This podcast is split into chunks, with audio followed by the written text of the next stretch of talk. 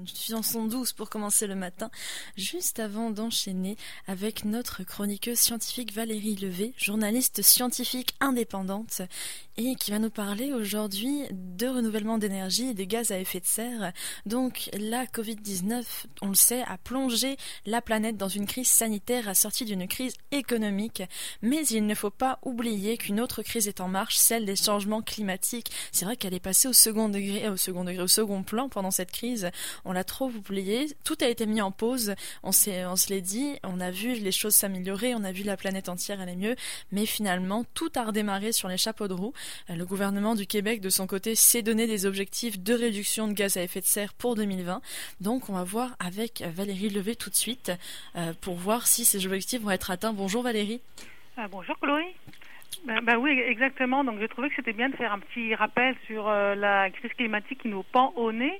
Alors, euh, commençons par un petit retour dans le temps. En 2012, à ce moment-là, le gouvernement Charest était euh, en poste et avait émis son plan d'action contre les changements climatiques 2013-2020. Et ce plan d'action se donnait pour objectif de réduire les émissions de GES du Québec de 20 sous, le niveau de 1990 en 2020 et un objectif que le gouvernement euh, jugeait d'ailleurs d'ambitieux. Alors bah, nous voilà en 2020, donc euh, bah, on en est où de cet objectif?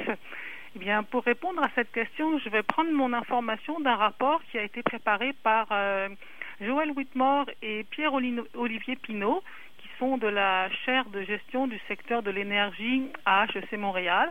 Donc, ce rapport, il s'intitule État de l'énergie au Québec 2020 et il présente un, bilan des enjeux énergétiques du Québec en 2020.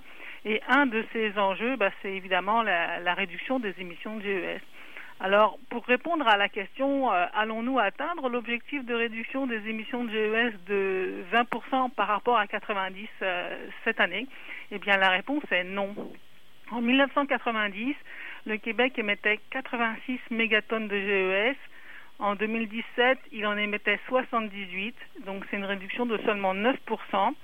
Alors les données de 2020 ne sont pas encore disponibles, mais on voit mal comment, en trois ans seulement, les émissions de GES auraient pu baisser suffisamment pour atteindre l'objectif d'une réduction de, 20%. Donc nous n'atteindrons pas la, les objectifs fixés par le, le, euh, plan de réduction euh, de le plan de réduction du gouvernement du Québec. donc en fait il y, a, un objectif qui a été fixé pour ne pas être respecté, mais d'où viennent toutes ces, tous ces gaz à effet de serre? On l'a vu là avec euh, les usines qui reprennent tout, tout a repris, euh, tout a flambé. Euh, d'où viennent toutes ces toutes tout, pardon, tous ces gaz à effet de serre qu'on émet et qu'on ne parvient pas à réduire? Bah, la première réponse, c'est qu'ils viennent de notre consommation d'énergie et le Québec est particulièrement gourmand en énergie. Euh, quand on regarde la consommation totale du Québec, donc ça, ça inclut la, la, consommation de chacun de nous euh, quotidiennement dans notre vie privée et aussi la consommation industrielle, les commerces, etc. Et qu'on rapporte toute cette euh, consommation d'énergie au Québec par habitant, ça c'est pouvoir comparer avec d'autres juridictions, eh bien elle vaut 4, 4, 194 gigajoules. Donc c'est moins qu'un Canadien. Si on fait le même exercice à l'échelle du, du Canada et qu'on rapporte ça par Canadien, c'est 220 gigajoules. Donc euh, les Québécois font un peu moins, font un peu mieux que les, que les autres Canadiens, mais c'est bien plus qu'un Suédois qui euh, consomme 140 gigajoules et surtout c'est bien plus qu'un Chinois qui consomme 58 gigajoules malgré toute l'industrie qu'il y a dans ce pays-là.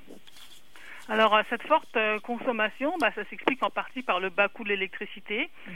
qui a attiré euh, des industries énergivores comme les alumineries par exemple. Et puis elle s'explique aussi par la consommation énergétique des bâtiments et des transports qui est supérieure au Québec à celle d'autres pays qui ont le même développement économique. Alors parfois on rétorque que le climat québécois y est pour quelque chose, mais le climat suédois n'est pas particulièrement clément. Puis parfois on rétorque que les distances sont grandes au Québec, mais la majorité des Québécois résident entre Québec et Ottawa. Ça, c'est environ 500 km de distance et c'est l'équivalent de Paris-Lyon. Donc là encore, c'est un argument un petit peu boiteux pour expliquer notre forte consommation d'énergie. Oui, mais c'est ça qui peut être... Euh, c'est vrai, c'est quand même impressionnant. C'est marrant, j'avais jamais fait le parallèle euh, Québec-Ottawa, euh. Là, c'est Mais on a, j'ai l'impression qu'on est beaucoup plus doté, par exemple, de voitures ici, etc. Peut-être que ça s'explique. Je, bah non, c'est rien. Mais pourtant, euh, pourtant, bah justement, tout, tout ne peut pas être dû au transport, puisque une bonne partie de cette énergie est l'hydroélectricité qui n'émet pas normalement de gaz à effet de serre. Ben oui, tu as raison. Donc euh, effectivement, toute cette énergie qu'on consomme, il y a effectivement 36% d'électricité et c'est essentiellement l'hydroélectricité. Alors effectivement, ça émet pas euh, vraiment de GES, mais un petit bémol quand même, parce que euh, la production d'hydroélectricité elle-même ne génère pas de GES, mais pour produire toute cette hydroélectricité, il a fallu construire des barrages. Et pour ça, il a fallu couler des milliards de tonnes de béton. Et la fabrication d'une tonne de béton, ça émet une tonne de GES. Donc un barrage, ce sont des milliards de tonnes de GES. Sauf que répartis sur toute la durée de vie d'une centrale et rapportés au térawattheure, aux, milliards de térawatts qui, sont, seront produits durant toute la durée de vie de la centrale, bah, ça fait pas beaucoup de GES. C'est négligeable par rapport à une centrale au charbon ou au diesel. Donc ça, c'est un petit bémol quand on dit que l'hydroélectricité ne génère pas euh, de GES. Il y a quand même un petit, un petit bémol. Mais à côté de ces 36% d'hydroélectricité, bah, il y a 40% de, pétrole et le reste, bah, c'est du gaz et des carburants. Donc le gros de nos besoins énergétiques est assuré par du pétrole. Euh, évidemment, ça, ça va émettre des GES. Et on se sert évidemment de ce pétrole pour se déplacer, pour les transports, pour les transports des personnes et le transport des marchandises. Et en fait, euh, les transports représentent 33% de la consommation énergétique du Québec. Et c'est là que le bas blesse. Ah oui, en fait, c'est bien ça. Il y, a, il y, a, vraiment les transports jouent énormément. Je, ouais. J'étais pas certaine de ça, mais euh, aussi avec le pétrole, le pétrole qui est non renouvelable, donc euh, bah oui. pas forcément la meilleure idée. Il faudrait qu'on fasse une transition par là aussi. Mais donc si les émissions de gaz à effet de serre, si on n'y arrive pas à les diminuer, ou du moins à les transformer, est-ce qu'il faut mettre en pause le secteur des transports Ben oui, en bonne partie. Et en fait, euh, de 2010 à 2017, la consommation euh, d'énergie du secteur des transports a augmenté de 34% donc euh, c'est sûr qu'avec cette augmentation-là, euh, c'est sûr que si dans d'autres domaines on fait des efforts pour réduire les GES, bah, c'est annihilé par euh, notre consommation galopante d'énergie de, dans, dans, dans, le secteur des transports. Les ventes d'essence ont augmenté de 24% entre 2013 et 2018. Ah quand même Ouais, c'est ça, 24% entre 2013 et 2018. Donc forcément, si on émet plus, si on consomme plus d'essence, on émet plus de GES. Donc pourquoi? C'est l'augmentation de consommation d'essence? Qu'est-ce qui s'est passé? Il y, a, il y a, à quel moment? Alors pour ça, il y a deux raisons. La, la première raison, c'est que le nombre de véhicules augmente. D'après la Société d'automobile du Québec, euh, d'assurance automobile du Québec, il y avait près de 5 millions de véhicules euh, personnels en 2018. Donc les véhicules personnels, ça inclut les, les voitures, les camions légers, les vues, euh, finalement tous, tous les véhicules que les gens utilisent personnellement pour se déplacer. Donc 5 millions de véhicules personnels pour une population de 8,5 millions. Quand on y pense, c'est vraiment énorme. Hein. Si on enlève les jeunes de moins de 16 ans qui conduisent pas encore et les personnes âgées qui ne conduisent plus, ça veut dire que presque tous les adultes en âge de conduire ont un véhicule et nécessairement ils s'en servent. Donc, entre 1990 et 2017, le nombre de véhicules personnels a augmenté de 65% alors que la population n'a augmenté que de 19% Donc, euh, voilà. On, on, utilise plus, on a plus de voitures, on utilise plus de voitures, on consomme plus d'essence, on émet plus de GES. Et la deuxième raison, c'est que l'augmentation de véhicules des dernières années, c'est surtout constitué par des camions légers et des vues, donc des véhicules euh, plus, énergi plus énergivores qu'une petite voiture de, de jadis. Depuis 2015, en fait, il se vend plus de vues et de camions légers que de voitures euh, ordinaires. Donc en fait, ça c'est un très bel exemple de l'effet rebond. On a des moteurs qui ont gagné en, efficacité énergétique. On est capable de faire des moteurs qui, sont capables de nous transporter en dépensant moins d'énergie, mais on a des plus grosses voitures. Donc le gain d'efficacité est mangé par la gourmandise de nos grosses voitures. Donc globalement, bah, la consommation d'essence du parc automobile a augmenté. Ceci dit, euh, l'augmentation de la consommation d'énergie par le secteur de transport, ça revient pas seulement aux automobilistes, mais aussi au transport des marchandises, parce que là aussi, il y a une grosse euh, augmentation des, GES émises euh, par le, transport des marchandises. Et peut-être qu'il y a, d'autres, moyens de transport qui pourraient être possibles. Je pense notamment aux voitures électriques. Est-ce qu'elles permettent de réduire ces émissions de gaz à effet de serre du secteur des transports? Bah, En théorie, on pourrait penser que oui, surtout si au Québec, l'électricité, c'est de l'hydroélectricité qui émet peu de GES. Mais sauf qu'il n'y a encore pas, pas beaucoup de voitures électriques encore sur les routes. Selon Transition énergétique, il y avait en 2019 euh, environ 63 000 véhicules électriques. Donc ça, c'est 2,5 des 5 millions de véhicules détenus par les Québécois. Donc c'est qu'une goutte d'eau sur toute la flotte automobile euh, du Québec. Et d'ailleurs, euh, c'est une autre cible ratée par le gouvernement parce que le plan d'électrification des transports disait, euh, visait d'avoir 100 000 véhicules électriques sur les routes en 2020. Donc avec 63 000, ben, il en manque un tiers. Mais même si on a 100 000 véhicules électriques, euh, c'est pas, ça va pas jouer beaucoup pour euh, réduire les, les, GES des 5 millions. Euh, il en reste 4,9 millions de véhicules thermiques sur les routes. Définitivement pas suffisant, définitivement pas suffisant. Et, et justement, j'en parlais en fait pour introduire cette chronique, mais avec le confinement, l'arrêt des activités, la cessation des activités, on a vu que tout se réduisait drastiquement au niveau de la pollution. On voyait les gaz à effet de serre diminuer, on voyait dans certains pays, par exemple, les animaux revenir à certains endroits qui avaient été abandonnés.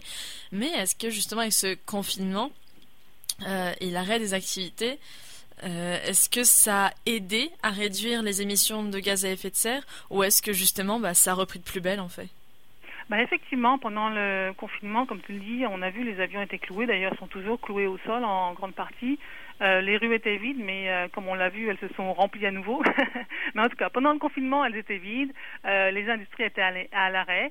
Et des études ont, avaient évalué que cette pause des activités économiques pendant le confinement va entraîner une baisse des émissions de GES de l'ordre de 5% en 2020 par rapport à 2019. Le problème, c'est que pour rencontrer les objectifs de l'accord de Paris, il faut réduire les émissions de 5% chaque année, et cela jusqu'en 2030 ça veut dire qu'il faut l'équivalent de la Covid euh, tous les ans. Donc, euh, alors peut-être sous une autre forme, on n'est pas obligé de le faire avec un virus et puis du confinement, mais il faut l'équivalent euh, en, termes de, pause de l'activité, il faut économique, il faut un peu l'équivalent de la Covid. Alors ça nous donne une idée du chemin à faire. Ceci dit, il y a des pistes de solutions quand même, parce que dans le rapport sur l'état de l'énergie, il est indiqué, il, est indiqué une, piste d'action sur justement pour le Canada, et c'est celle du transport ferroviaire qui permet de transporter des personnes et des marchandises à moindre coût énergétique que euh, bon, le transport euh, routier, euh, les véhicules à essence qu'on utilise le plus souvent. Et le transport ferroviaire n'est pas particulièrement développé au Canada et en plus il n'est pas très efficace non plus. Donc, et cette piste de solution, donc là il y aurait une piste à, à développer peut-être pour réduire les émissions de GES liées au secteur des transports au Québec et plus généralement au Canada. Mais euh, malheureusement, cette piste est complètement occultée dans le discours actuel de la relance économique. On parle beaucoup de, du secteur de l'aviation, mais pour ce qui est du secteur euh, ferroviaire, du transport ferroviaire, qui serait peut-être une piste à développer pour réduire nos émissions de GES, à condition de faire des trains électriques peut-être, ce qui n'est pas toujours le cas, euh, mais ce serait une, piste intéressante et c'est complètement occulté dans le discours actuel de la relance économique. D'accord. Comme quoi, la crise climatique est toujours au deuxième plan, en arrière-plan. Non, mais oui, mais en, fait, c'est un objectif qu'on essaie de se fixer. Puis, on le voit justement, le gouvernement va sûrement repousser cet objectif, voyant qu'il ne peut le remplir, plutôt que d'admettre qu'il y a eu échec. Mm. Euh, et, malheureusement, c'est, ça va être comme ça dans les années et les années à venir, jusqu'à ce que. Euh, parce que j'ai, j'ai l'impression, de toute façon, à chaque fois, même si on se retrouve dos au mur, il y a toujours autre chose il y a toujours autre chose à faire. Il y a toujours une autre urgence apparemment. Tant qu'on ne sera pas rentré complètement dans le mur, il y aura toujours une autre, une autre urgence. C'est ça, c'est malheureux, mais... On en euh, parle, mais euh, voilà, on en parle. Eh ben, on va essayer. Euh, de toute façon, il y a plein de... On s'en reparlera, parce que là, c'était vraiment scientifique, c'était vraiment le... En fait, pour mieux s'expliquer l'envers du décor, en quelque sorte. Donc, bah, merci beaucoup pour nous avoir expliqué tout ça. Maintenant, on va essayer à notre petite échelle de prendre des initiatives, même si on le sait, l'action citoyenne n'est pas forcément égale à l'action gouvernementale là-dessus. Euh, le plus gros, c'est vraiment l'industrie, les industries, les usines. Ben, les industries ont fait quand même pas mal d'efforts hein, pour réduire euh, leurs émissions de GES, mais le, les achats de, VU, de, VUS, c'est nous. Ah, c'est là, ouais, c'est ça c'est ça que montre le rapport, c'est quand même que l'augmentation des GES ces dernières années, euh, c'est surtout le transport des marchandises et des personnes. Et pour ce qui, est qui concerne le transport des, des personnes, bah, c'est l'achat des VUS là, en plus, avec justement le déconfinement, les vacances, les road trips bah, inter, interprovinciaux, interrégionaux, là, on peut s'attendre à ce qu'il y ait ce genre d'achat. Donc, bah, privilégier peut-être une petite voiture et un, bon camping, c'est, ça peut être bah, agréable aussi. voilà. Ça peut être génial. Mais en tout cas, merci beaucoup Valérie. Ça a été un plaisir. Puis passe une on se reparle la semaine prochaine. On se reparle la semaine prochaine, à vendredi prochain. Au revoir. Au revoir.